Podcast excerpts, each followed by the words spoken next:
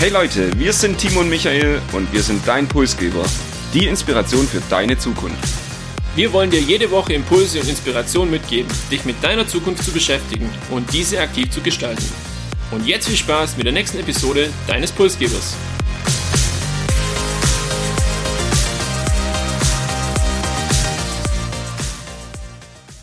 Wir Deutsche sind bekannt für unsere Verbundenheit zum Sparbuch und zum Girokonto.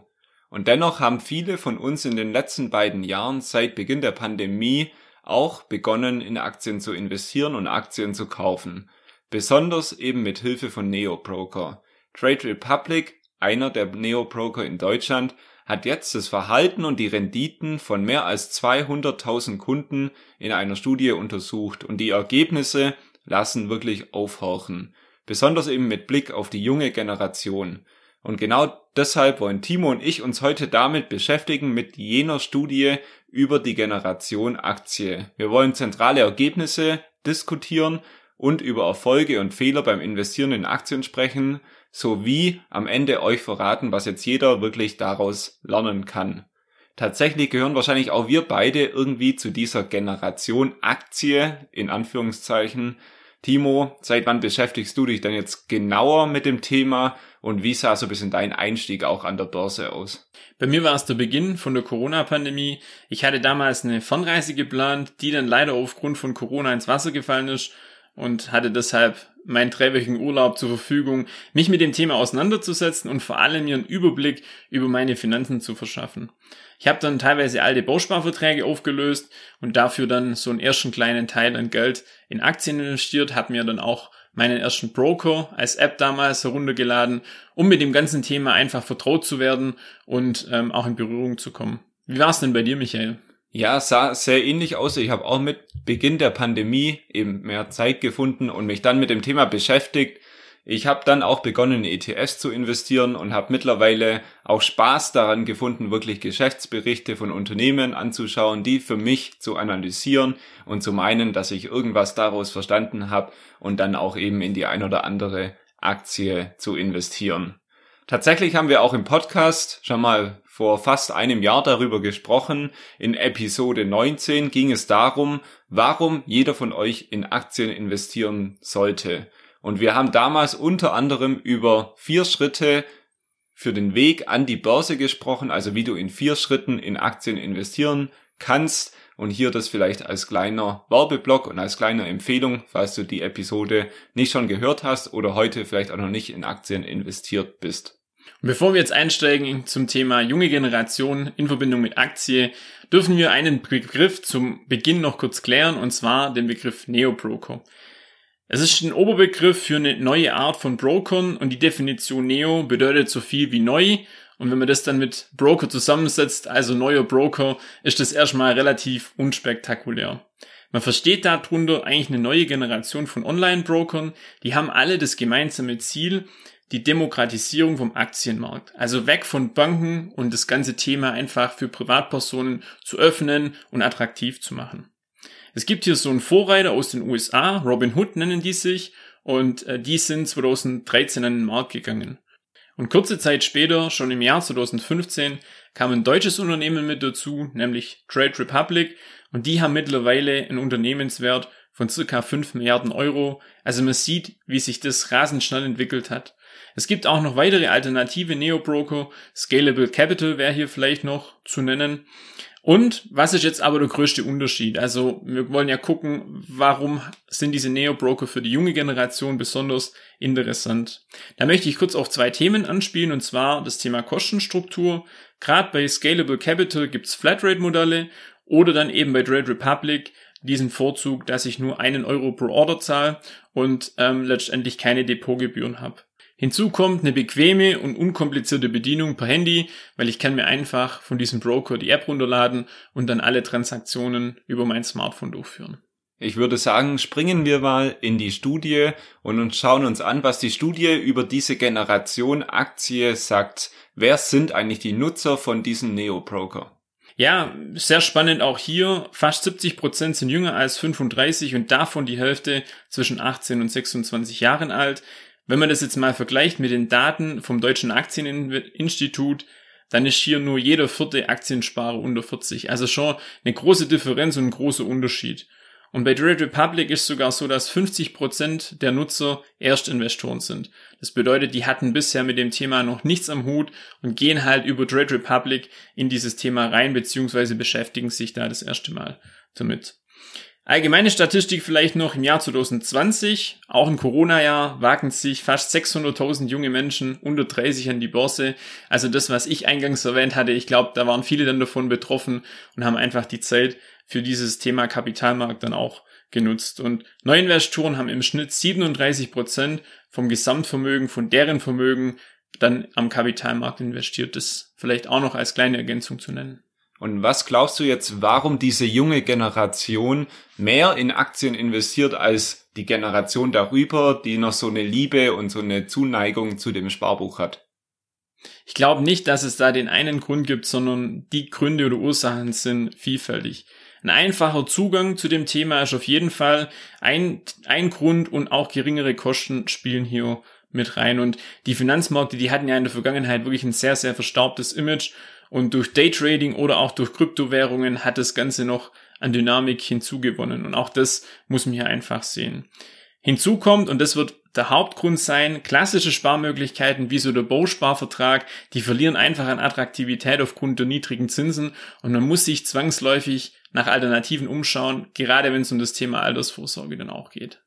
Und bevor wir jetzt aber über die Ergebnisse der Studie sprechen, will ich euch erstmal die Rahmenbedingungen so ein bisschen erläutern.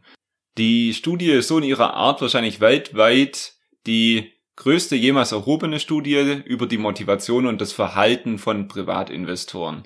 Trade Republic hat zusammen mit dem Beratungsunternehmen DIW Econ insgesamt 216.000 Kunden befragt und die Studie hat nicht nur eben die Befragung durchgeführt oder die Studie beinhaltet nicht nur die Befragung, sondern es wurden eben auch die Portfolios und die Daten und die Trades von den Nutzern ausgewertet.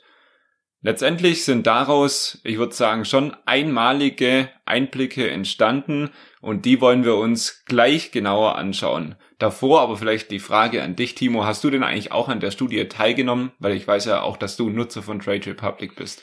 Ich muss gestehen, an mir ging das Thema irgendwie ein bisschen vorbei. Ich habe zwar mal Werbung dafür gesehen und habe mir dann auch gedacht, eigentlich könntest du teilnehmen oder solltest du teilnehmen, hab's aber, muss ich sagen, leider nicht gemacht. Ich weiß aber, dass du dabei warst. Vielleicht möchtest du uns deine Erfahrungen mitteilen oder zumindest einen Einblick geben, wie es so war. Ja, ich glaube, über die Erfahrungen mit der Studie, jetzt muss ich weniger sprechen. Ich glaube, es hat ungefähr 15 Minuten gedauert, also sogar ein bisschen Zeit in Anspruch genommen aber investiert man natürlich gerne, wenn wir daraus auch jetzt Ergebnisse für einen Podcast gewonnen haben. Vielleicht über die Erfahrungen mit Trade Republic. Ich glaube tatsächlich, dass das ein sehr guter Neo-Broker ist. Ich finde vor allem das User Interface ähm, ziemlich genial, ist sehr simpel, einfach zu benutzen und hat so ein bisschen was von Gamification. Also ich habe auch den Vergleich zu zum Beispiel Scalable Capital. Da würde ich sagen, finde ich die Anwendung bei Trade Republic etwas besser. Nun wollen wir uns aber wirklich die wichtigsten Themen aus der Studie anschauen, beziehungsweise haben wir für euch äh, die Top Facts rausgearbeitet und ich möchte jetzt einfach starten mit dem, was ich vorhin schon kurz angesprochen habe, und zwar die private Altersvorsorge. Und 72 Prozent sind es genauso und investieren eben hier über Trade Republic für die private Altersvorsorge.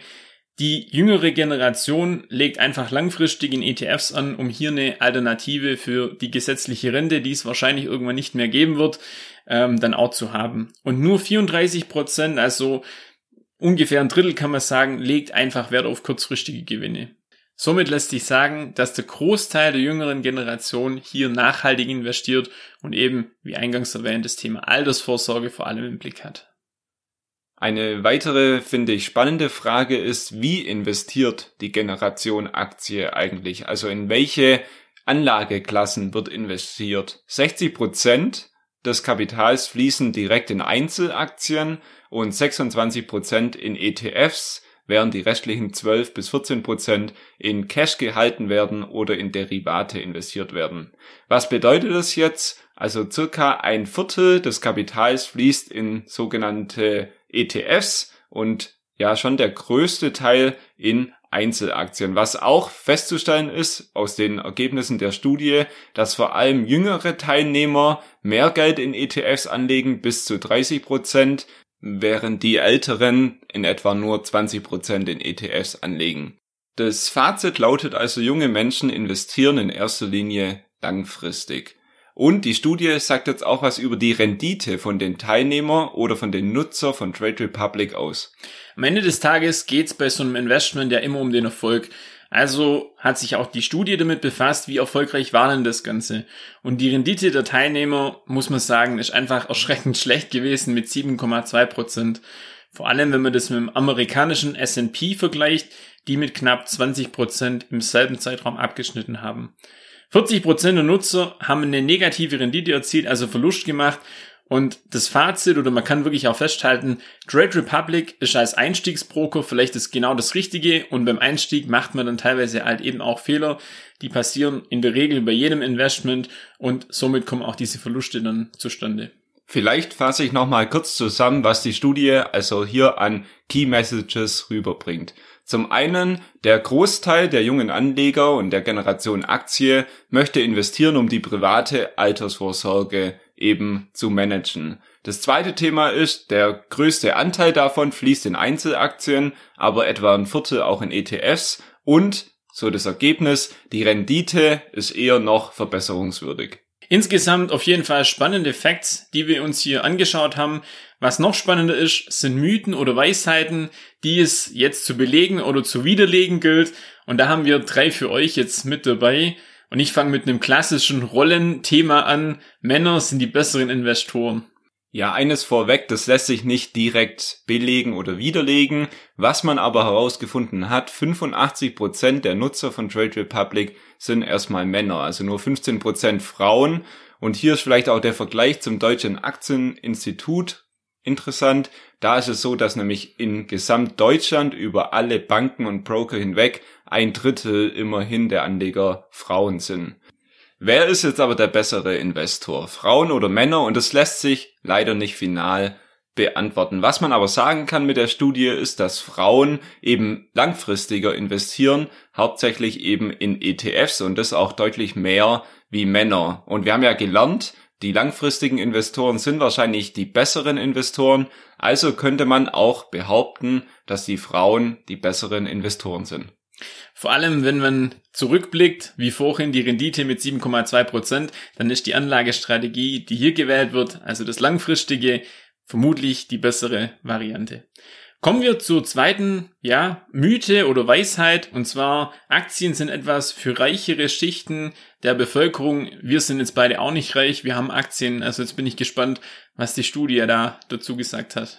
Also auch das ist ein sehr spannendes Ergebnis. Neuinvestoren sind eigentlich bei Trade Republic verteilt über alle Einkommensklassen. Circa 30 Prozent der Nutzer sind aus der unteren Einkommenshälfte und das finde ich eigentlich ein sehr positives Ergebnis aus der Studie. Heißt eigentlich jeder und wirklich jeder kann in Aktien investieren und es ist nicht nur ein Privileg von den Reichen und die Reichen werden dadurch noch reicher, sondern es kann wirklich auch jeder ähm, in Aktien investieren.